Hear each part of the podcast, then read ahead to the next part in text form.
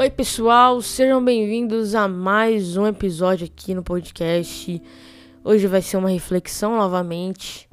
E não é, se é a primeira vez que você tá vindo aqui ouvir o podcast, seja muito bem-vindo. Deus abençoe sua vida. E hoje vai ser um devocional também, uma reflexãozinha aí. O que eu quero falar aqui hoje é um, uma paradinha que eu falei no domingo. Na verdade, não foi nem eu que falei, foi. Sabe aqueles pão diário, aqueles livrinhos pão diário que tem um devocional por dia para você fazer todos os dias e tudo mais. Então, eu tô com um aqui, o nome dele é Presente Diário. E eu li na, no encontro domingo lá com os jovens e, cara, foi muito oportuno. Deus falou muito comigo em relação ao, ao que tinha para ser compartilhado ontem, né, no domingo, naquele dia e eu decidi compartilhar aqui. Então, se você estava lá domingo, você vai ouvir de novo você está ouvindo esse podcast. Mas se você não estava lá, você vai ver pela primeira vez. Então vamos lá. Foi um pouquinho, na verdade foi o finalzinho da história de Jó. É, eu não vou ler o que está escrito aqui, obviamente, mas eu vou contextualizar aqui e trazer reflexão para vocês. É, Jó, não, não vou explicar a história inteira de Jó aqui, senão esse podcast vai ficar de 20 minutos. Mas Jó, ele, com a permissão de Deus, Deus tirou tudo dele, né? Assim, não com a permissão. Deus tirou tudo da vida de Jó. Jó era conhecido. Jó era um patriarca rico que chefiava uma grande família e desempenhava o papel de sacerdote. Então, tipo, ele tinha muito gado, ele tinha muitas ovelhas. O cara era o mais rico da, do, da região da época dele lá. Pá. Ele era pá.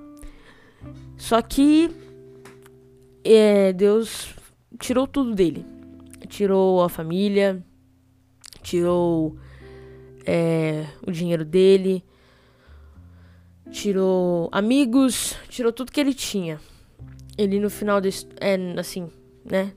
Quando se deu conta de tudo, ele estava pobre, nu, sozinho e ainda ficou doente. Aí beleza. Aí é uma longa história. O, o, o, livro de Jó tem 42 capítulos. Eu vou ler aqui o 42. Só que, só para contextualizar aqui o, o ensinamento do dia. No fim da história, engraçado é que no último capítulo do livro de Jó tem o subtítulo lá embaixo, tá escrito conclusão. O Senhor abençoa Jó. Então já tem o spoiler. Mas é assim, fica a dica aí pra ler, Jó, é muito top. É, aqui no 10. Jó, capítulo 42, versículo 10. Quando Jó orou por seus amigos, o Senhor o tornou próspero de novo. Na verdade, o Senhor lhe deu o dobro do que tinha antes. Aí todos os seus irmãos, irmãs, amigos e, e de outros tempos lá, que passaram alguns anos, festejaram com ele a mesa de sua casa, consolaram, confortaram por todas as provações que o Senhor tinha enviado contra ele.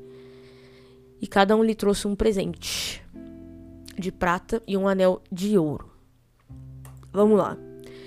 Uma coisa que quando eu li o devocional do dia e eu li essa passagem, a história de Jó, Jó ele era orgulhoso. Ele não entendia o porquê que ele estava passando por esse sofrimento e questionava muito, né?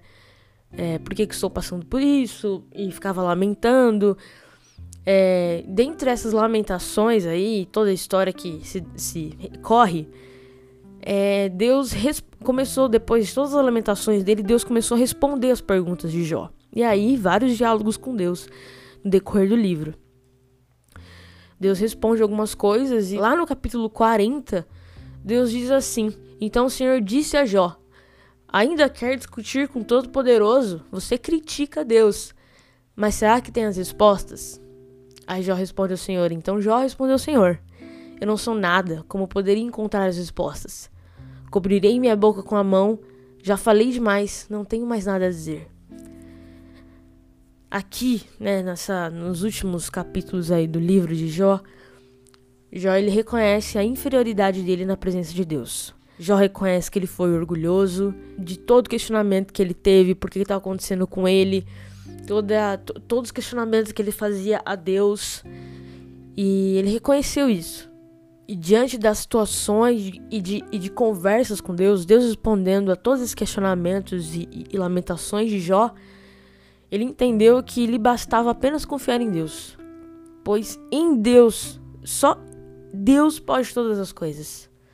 Lá no capítulo 42, versículo 2, diz assim: Nenhum dos seus planos pode ser frustrado.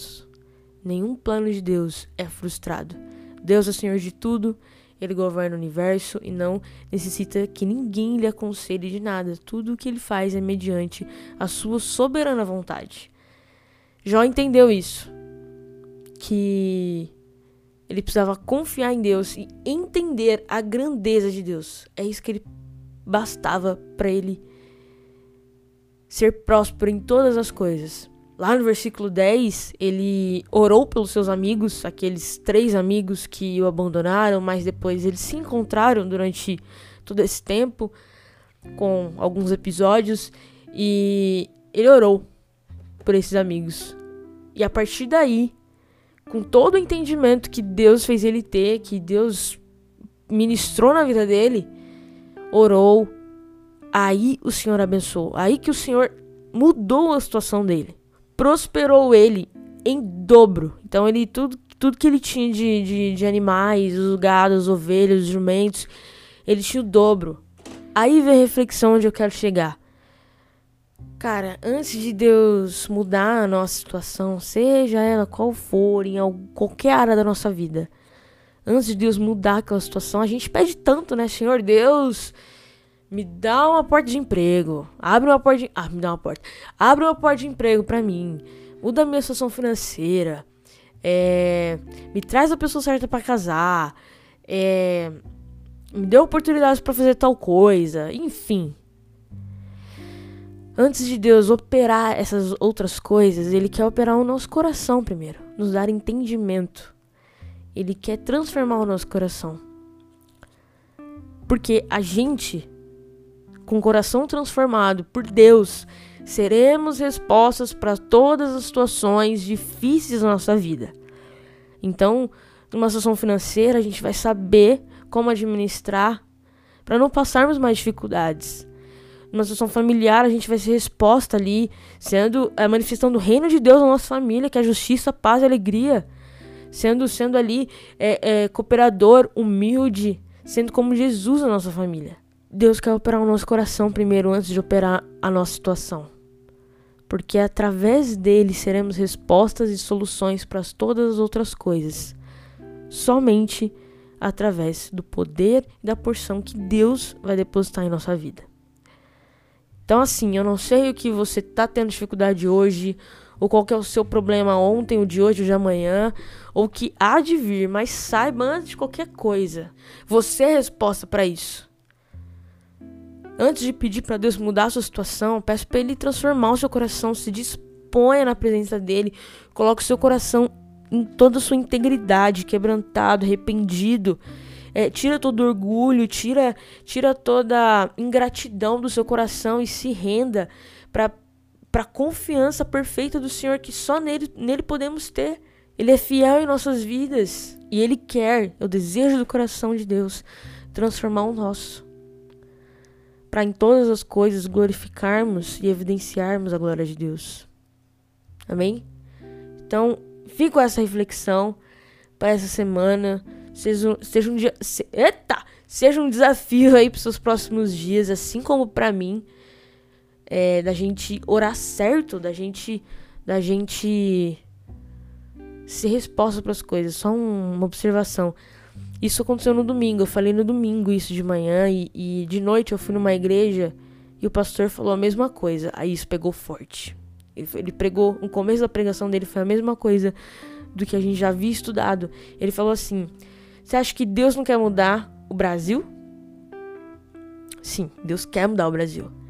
Mas Ele quer mudar as pessoas para mudar o Brasil. Então Ele vai mudar, mudar e transformar as pessoas primeiro. Porque essas pessoas transformadas por Deus vão transformar o Brasil. Vai mudar a situação do Brasil, entende? Cara, isso é real quando a gente é chamado por Deus e, e vive o propósito dele, nós somos resposta para todas as coisas, para manifestar o reino de Deus, que é justiça, paz, alegria. Amém? Em nome de Jesus. Deus abençoe sua vida. Até o próximo episódio, próximo podcast. Tchau. Valeu.